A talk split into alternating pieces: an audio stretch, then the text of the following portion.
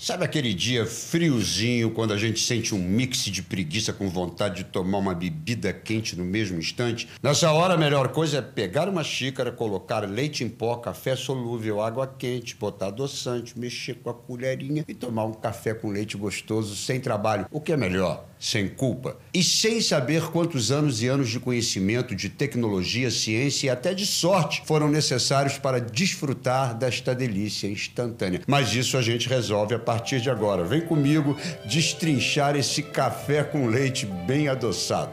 Fim apresenta Saber não ocupa espaço. O leite em pó que a gente conhece hoje passou por séculos de aperfeiçoamentos até chegar ao atual processo de produção. O primeiro registro que temos desta descoberta, pasmem, vem dos escritos do famoso aventureiro veneziano Marco Polo, que conheceu o leite desidratado no século XIII, ao chegar na Mongólia durante o império de Kublai Khan, neto de Gengis Khan. Os mongóis misturavam cereais como arroz ao leite cozinhavam até formar um creme grosso que depois era secado ao sol. Depois de seca, essa pasta era triturada e transformada em pó para ser transportada pelos guerreiros. Depois era só acrescentar água e lá estava o leite. Olha como os mongóis eram engenhosos. Mais um pouco e poderiam ter inventado também o arroz doce. 600 anos depois da técnica dos mongóis, já no século XIX, outros inventores descobriram novos métodos de produzir leite em pó e registraram suas patentes na Rússia e na Suécia. Quer dizer, tinha muita gente querendo ser o pai ou a mãe da criança. Curiosamente, foi também no século XIX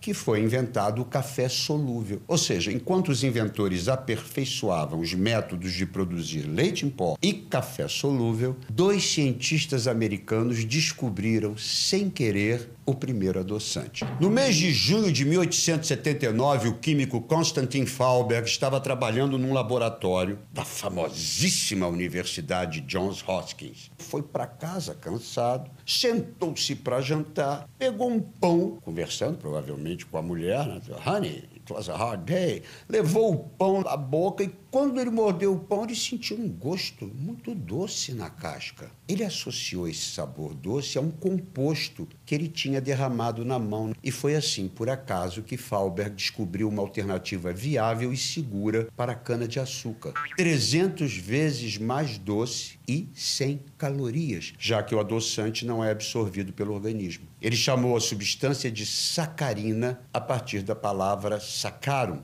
que em latim quer dizer açúcar. O aspartame, que é outro tipo de adoçante, também foi descoberto por acaso. Em 1965, o químico James Slater estava trabalhando também no seu laboratório e aí, obviamente, a mão ficou molhada com o composto que ele estava trabalhando. Depois ele foi folhear um, lá uns escritos que ele estava estudando e lá, a moda antiga, lambeu o dedo para passar. Ué, tá doce isso aqui? Quando foi averiguado, chegou à conclusão de que era o composto que ele estava trabalhando e aí terminou criando o que hoje nós conhecemos como sucralose. Vários outros tipos de adoçantes foram descobertos ao longo dos anos, como a estévia, o xilitol, a sucralose, e são usados não apenas para adoçar líquidos e receitas, mas também em preparos de alimentos para quem faz dieta ou tem diabetes e outras condições que restringem o consumo de açúcar. Só para citar um exemplo, a sucralose foi adicionada a uma bebida energética desenvolvida pela NASA, que serve para manter manter os astronautas hidratados no espaço sem as calorias do açúcar, porque ninguém quer engordar, muito menos no espaço.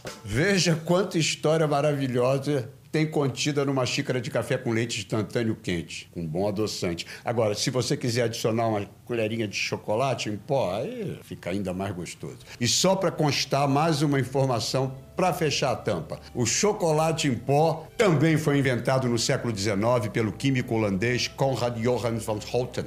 Eu só adicionei que você sabe. Saber não ocupa espaço.